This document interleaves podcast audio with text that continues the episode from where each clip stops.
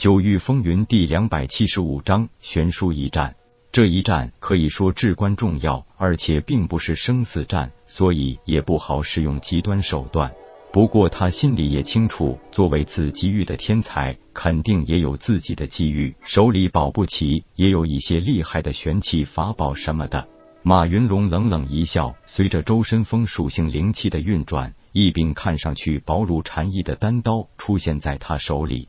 清风禅一刀，人群里有人叫出了刀的名字。叶空心中暗自赞许：好刀，刀身薄如蝉翼，但是包含着一股裂山碎石的风属性能量。最厉害的，那也是一件本命神兵，配上马云龙本身的九星风灵脉，的确是如虎添翼。他知道今天是真的遇到了强敌，在对方同样拥有本命神兵的情况下。自己使用九幽魔琴或是震天功，也都不见得会有什么优势。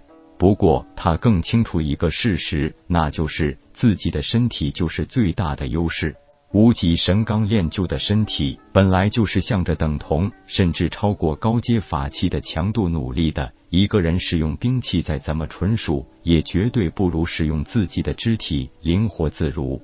叶宗主，亮出你的兵器，出手吧！既然你境界第一级，我当然让你先出手，否则怕你输了会不认账。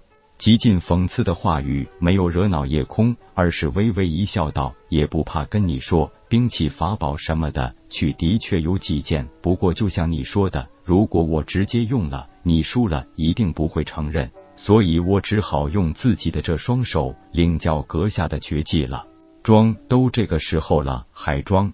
人群立即又响起一片骂娘声。你们这是斗嘴大赛吗？要打就打，没见过你们这么磨叽的。就是如果用嘴就能弄死对手，大家还拼死拼活修个锤子？就你话多，用嘴怎么弄不死人？找个妞来，用嘴照样弄你个什么进什么王的。这货的话立即引起一片大笑。不过很多女武修脆声成片。接招！夜空不再客套，右手四肢并拢，拇指紧扣掌心，形成了一个掌刀的手势，灵力灌注，让人直接产生了一个错觉，那手仿佛就是一柄单刀。风属性，这回有好戏看了。两人都是风属性灵脉，夜空使出了一个极为普通的灵阶武技旋风破，可是这出手的威力绝不下于玄阶武技。马云龙的实战经验那是没得说，虽然说话时尽显轻视敌人的态度，不过这一动手就真的摆出了一副狮子搏兔的精神。武者到了凝神境，比武较技已经很少再会出现直接的肢体接触，因为突破壁垒时所掌握的那一丝天地法则之力，已经让所有凝神境武者拥有了可以调集自身外小范围内空间灵气的能力。所以每一招肢体或兵器都用巨大的灵气作为先导，如果连这部分先头能量都挡不住，那后边继续而来的兵刃或肢体直接的攻击也就可能将其击杀了。两股风属性能量显然是完全不同的风格。夜空的旋风破是快打慢，是聚气一术的攻击方式。马云龙的武技属于玄阶上品，名字也很优雅，叫八面玲珑。顾名思义，这门武技讲究的是大面积网状攻击方式，可以说是紫级御风属性武技的佼佼者。在一个比较低的状态下，也许聚气成数的伤害力更大；而达到了一定的量级后，哪怕一丝灵气都足以翻江倒海，也就根本不用再去讲究什么点状或面状攻击了。虽然夜空是先发制人，不过第一手的攻击显然已经落了下乘。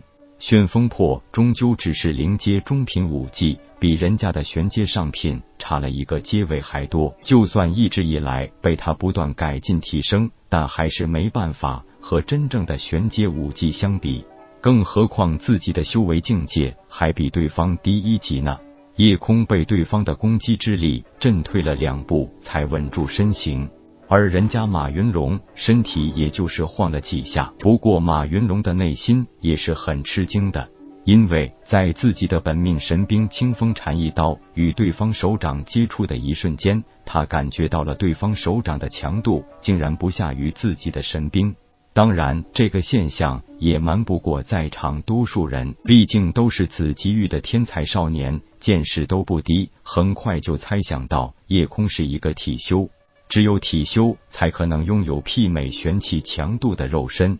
第一次的失利让叶空的内心产生了些许的感叹，当然自己没有轻敌，不过还是太自负了，过分的相信了改造后的灵阶武技的能力。马云龙不是普通的天骄，当然绝不会错过任何一个可以击败对手的机会。夜空的既短暂迟疑，已经给了马云龙一个最有力的攻击时机。云龙现在最想的就是一举拿下这个少年宗主，就算失手打死打残了他，众目睽睽之下，又不是自己暗算他，太虚宗强者也不能把自己如何。马云龙的抢攻，还是让很多人觉得他阴险卑鄙。可是比武较技强的就是先机，你夜空自己有点失神，总不能别人等着你吧？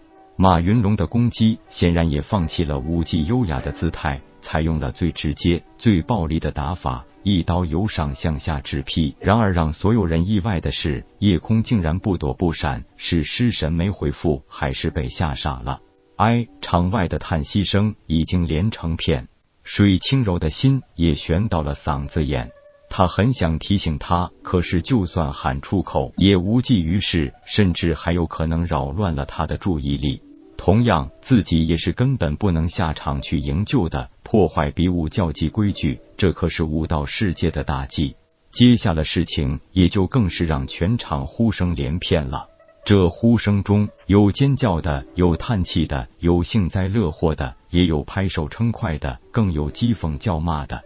而水清柔的眼泪已经止不住的流了下来，因为不但马云龙神兵仙岛的灵气直接破开了夜空的防御，清风禅一刀也直接将他的身体劈成了两半。